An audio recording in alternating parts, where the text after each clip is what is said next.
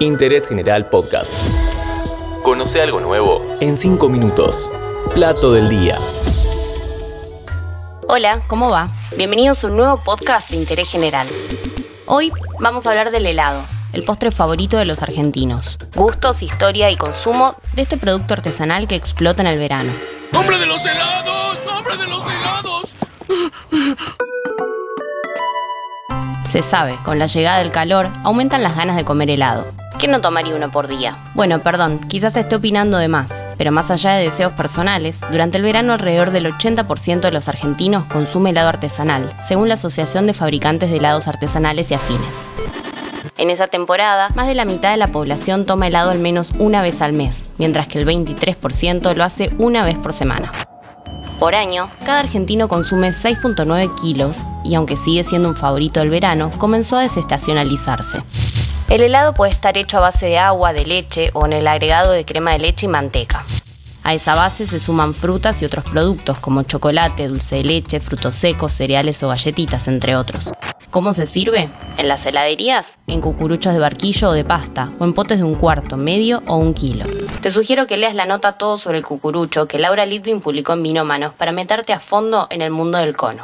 Las cucharitas de colores, los servilleteros en el mostrador, los bancos, los carteles con los sabores a la vista y las tapas redondas de acero que los heladeros conocen de memoria son parte de la identidad de las heladerías locales.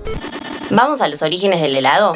Los del sorbete están en las cortes árabes de la Edad Media, en donde tomaban jugos fríos con azúcar y especias. El inicio del helado, por su parte, fue en China, en donde un rey mezclaba hielo con leche. En el siglo XII, en sus viajes de Oriente a Europa, Marco Polo llevó varias recetas de postres helados que ganaron seguidores en las cortes italianas. Desde allí, el helado viajó a otros países de Europa. La primera heladería del mundo la abrió un siciliano en París en 1660. El helado de vainilla y el de chocolate fueron los primeros en servirse a los clientes. En Argentina, las raspadillas y cremoladas que se hacían en las provincias de Cuyo y el noroeste, con hielo de la montaña, fueron las primeras versiones del helado local. En Buenos Aires, un helado bastante parecido al actual empezó a aparecer en las cafeterías. En 1853 empezaron a servir una crema helada en los catalanes. Le siguieron Café del Plata, Confitería El Águila y el Café de la Armonía. Algo para tener en cuenta.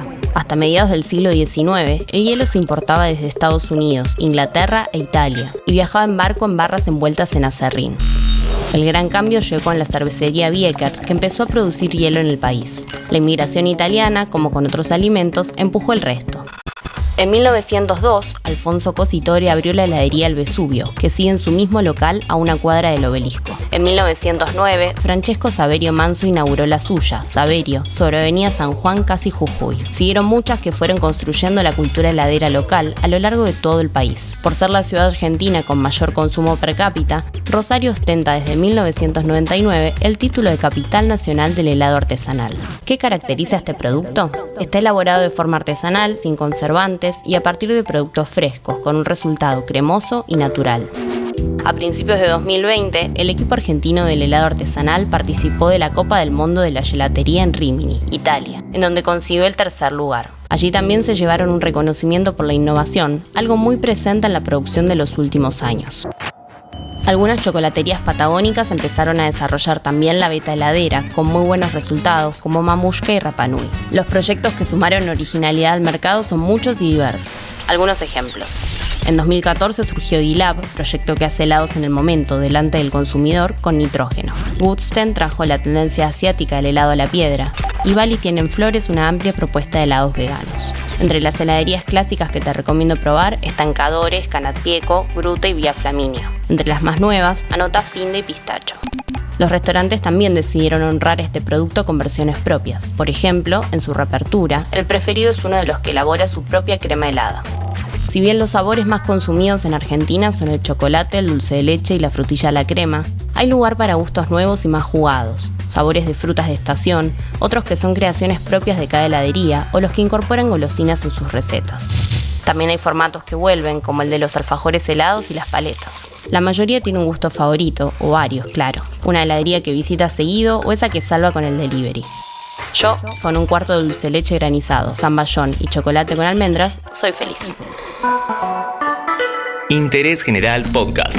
Encontrarnos en Spotify, en Instagram y en interésgeneral.com.ar.